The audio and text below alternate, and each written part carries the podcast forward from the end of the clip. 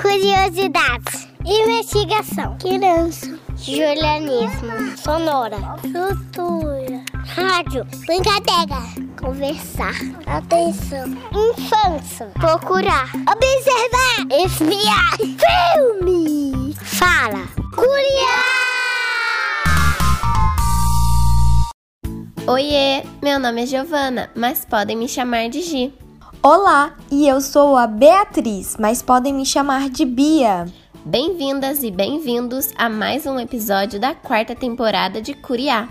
Vocês já sabem que o tema dessa vez é sobre o corpo humano, né? Mas peraí, você tá ouvindo isso, Gi?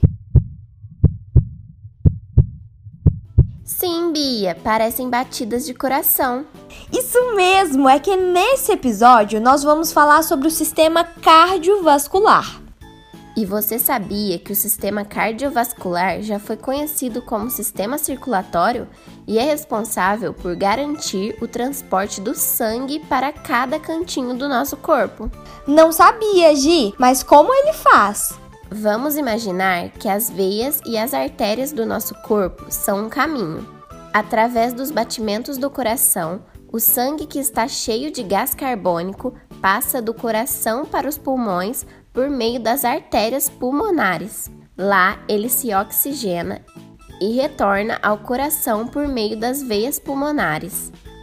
O oxigênio é como se fosse um ar puro e o gás carbônico é um ar sem nutrientes. Hum, mas Gi, como ele chega nos outros órgãos? Depois que o sangue chega ao coração, já oxigenado, ele passa por nosso corpo levando oxigênio e nutrientes para as células. Agora eu entendi, Gi. E assim ele repete o mesmo caminho, não é mesmo? Isso mesmo, Bia. Mas Gi, eu estava pensando, por que o nosso coração fica acelerado quando praticamos um exercício ou sentimos medo? Boa pergunta. Eu conheço alguém que pode nos ajudar. Eu convidei a Jéssica Ferraz, que faz farmácia, para conversar com a gente. Oi! Por que o nosso coração acelera? O nosso coração, ele trabalha como uma bomba que leva sangue para todo o nosso corpo. Então imaginem, por exemplo, uma bomba de água que ela trabalha para poder sair a água. É o que acontece com o nosso coração. Então ele vai bombear para poder levar o sangue para todo o nosso corpo. Em uma situação que a gente está realizando uma atividade física, está estressado, está nervoso com alguma situação, o nosso coração ele vai precisar bombear mais sangue para o nosso corpo, porque nessas situações o nosso corpo precisa de sangue. Então o coração ele vai trabalhar mais. O que acontece quando uma pessoa trabalha muito durante um, é, durante um dia, durante uma atividade que ela está realizando? Geralmente essa pessoa fica agitada enquanto está realizando esse trabalho. É o que acontece com o nosso coração. Então, quando o nosso coração tem que bombear muito sangue para o nosso corpo, ele acaba ficando acelerado. E o que devemos fazer para diminuir a aceleração e conseguirmos respirar melhor? Então, quando você sentir com o coração acelerado, pois está brincando, está correndo, está realizando alguma atividade física, ou está estressado com alguma coisa que aconteceu no seu dia, ou nervoso com alguma coisa que irá acontecer e sente esse coração acelerado, o correto é você respirar para o seu batimento cardíaco e voltando ao normal, ou seja, para o seu coração entender que está tudo bem. Isso acontece porque o nosso coração e o pulmão, eles trabalham juntos, estão ligados no seu funcionamento, então eles são uma duplinha que estão sempre trabalhando juntos. Então, quando esse acontece do seu coração estar muito acelerado, você pode sentir uma falta de ar, sentir que a respiração não está é, da forma correta. Nessas situações, é indicado que a pessoa se sente, é, descanse, relaxe, respire de 3 a 5 minutos, principalmente para a pessoa ir se acalmando e o coração entendendo que está tudo bem. Qual o papel do pulmão no sistema cardiovascular? O nosso coração e o nosso pulmão trabalham em duplinhas. Então, o que acontece? Aquele sangue que estava no nosso coração, ele vai seguir para o nosso pulmão. No nosso pulmão, nós temos o oxigênio, que é tão importante para a nossa vida. E esse oxigênio, ele passa para o nosso sangue para ajudar ele. Então, agora esse sangue com oxigênio vai seguir para o nosso corpo. O nosso corpo ele é formado por tecidos, igual uma coxa de cama que para formar ela nós juntamos vários pedacinhos de tecidos. É assim que funciona com o nosso corpo. O nosso corpo é formado por tecidos humanos. E nesses tecidos, esse sangue com oxigênio agora vai realizar uma troca. Então, o sangue diz para os tecidos: fica com o meu oxigênio que eu levo o seu gás carbônico. Então, agora nos tecidos nós vamos ter muito oxigênio e esse sangue sai dos nossos tecidos com pouco oxigênio agora, com um pouquinho que sobrou dele e rico em gás carbônico. Após isso, ele retorna para o nosso coração para realizar todo esse procedimento novamente. Qual a diferença entre veias e artérias? As veias, elas são responsáveis por aquele caminho em que o nosso sangue, ele sai do tecido e vai para o coração. Como nesse caminho é, não é uma coisa urgente, eu não preciso de muito sangue, a pressão é menor, o tamanho desses tubinhos são menores, então as, a espessura das veias são menores. As artérias agora, ela é aquele caminho do coração para todo o corpo. Então imagine que ela tá com muita pressão para trabalhar, ela tem muita pressão, vai sair muito sangue dali.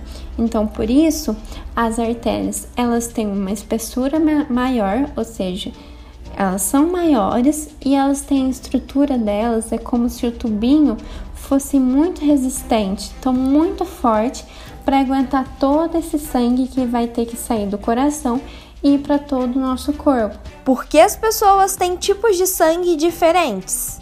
Esse sangue que sai do nosso coração e passa pelo nosso corpo, ele vai ser diferente em cada pessoa. Por quê? Cada pessoa vai ter pais e mães diferentes e o nosso tipo sanguíneo é determinado pelos nossos pais. Por exemplo, eu sou o tipo O, porque o meu pai é o tipo O e minha mãe é o tipo A. Sendo assim, eu só poderia ser tipo O ou A e eu nasci com tipo O. Provavelmente, se eu tivesse um outro irmão, ele poderia ser tipo O ou tipo A. Ele poderia ser tipo A. Ou seja, é por isso que todos nós temos tipos sanguíneos diferentes, devido aos nossos pais. Obrigada, adorei a conversa. E você, Bia? Eu também, Gi. Agora consegui entender melhor como funciona o sistema cardiovascular. Sim, Bia. Sabe que eu estava pensando? Que tal se a gente escutar uma música para animar o episódio? Boa ideia, Gi! Meu coração já está fazendo um tum-tum-tum de tanta felicidade em escutar essa música.